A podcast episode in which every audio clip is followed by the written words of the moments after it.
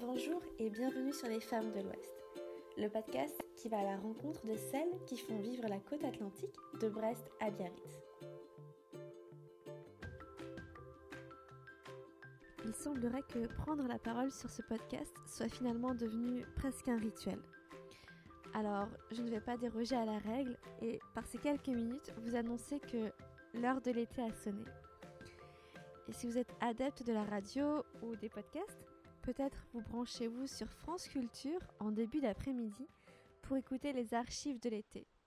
Une émission qui reprend, comme son nom l'indique, d'anciennes diffusions, ce qui nous fait voyager dans des étés d'une autre époque.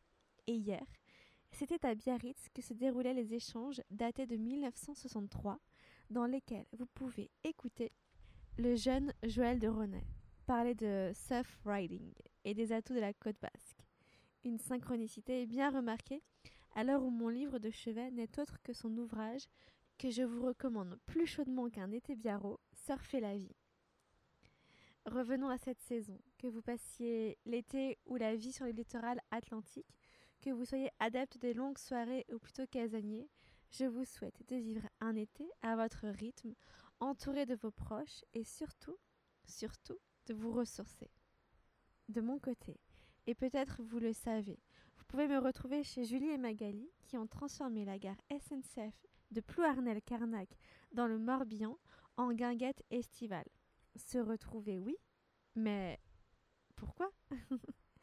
Certains et certaines d'entre vous, croisés à quelques occasions le long de la côte morbianaise, ont été attirés par la façon dont mes chers amis se sont rencontrés, à un cours de yoga, ou disons plusieurs, puisque j'avais la chance de les voir le vendredi midi.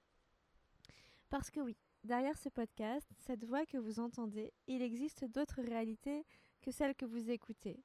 La vôtre, la nôtre et la mienne. Entrer dans les détails de mon parcours n'est pas ici le propos, mais comme l'on se connaît un peu à présent, il me semble être le bon moment pour vous évoquer ce projet du podcast et les perspectives envisagées.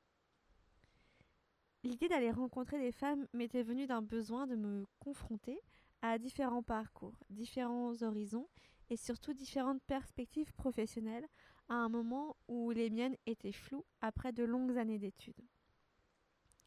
Et si vos retours sur les épisodes me font chaud au cœur, c'est un privilège de pouvoir partager les expériences de celles qui font vivre le littoral. Alors après deux années passées presque à naviguer entre Brest et Biarritz, il était aussi temps de vous dire que le podcast est l'un de mes projets aux côtés de l'enseignement et surtout de l'étude du yoga. Car à peine diplômée, j'ai depuis septembre dernier repris le chemin de l'université, en distanciel, comme de nombreux étudiants cette année, pour aller y étudier l'histoire des religions. Et si cette direction peut sembler à l'opposé de mes études initiales en gestion, c'est une véritable source d'inspiration pour mon quotidien. C'est donc à côté des cours de yoga, des livres destinés à l'apprentissage des différentes formes de sagesse orientale que ce podcast a trouvé place cette année. Vaste programme que de faire des allers-retours spatio-temporels entre le Tibet et l'Atlantique. Ces dix mois ont été très clairement riches d'enseignements et d'apprentissage sur la connaissance de soi, des autres et du monde.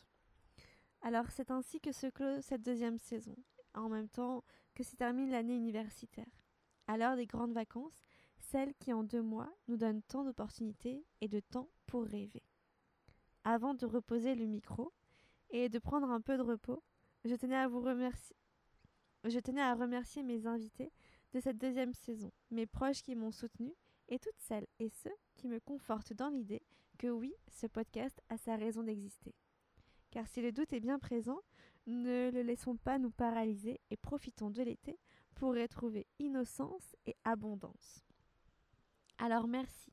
Merci à vous surtout qui écoutez le podcast, qui soutenez à votre façon ce projet entièrement fait maison. Merci pour partager ces moments, merci pour prendre le temps, ce temps si important. Prendre le temps, de prendre le temps pour ne pas perdre le temps, voilà une réflexion de l'hiver dernier, que je vous souhaite de transposer à votre été, peu importe où vous soyez. De notre côté, on se retrouve, je l'espère de tout cœur, à la rentrée pour une nouvelle saison rythmée par les marées. Si vous aimez ces conversations à l'inspiration iodée, vous pouvez faire plusieurs choses pour nous aider à le partager. Laissez 5 étoiles sur Apple Podcast, en parler autour de vous, à vos collègues, vos amis, votre famille ou sur les réseaux sociaux. Je suis Elisabeth Madoré et vous pouvez me retrouver sur Instagram à lesfemmesdelouest.podcast.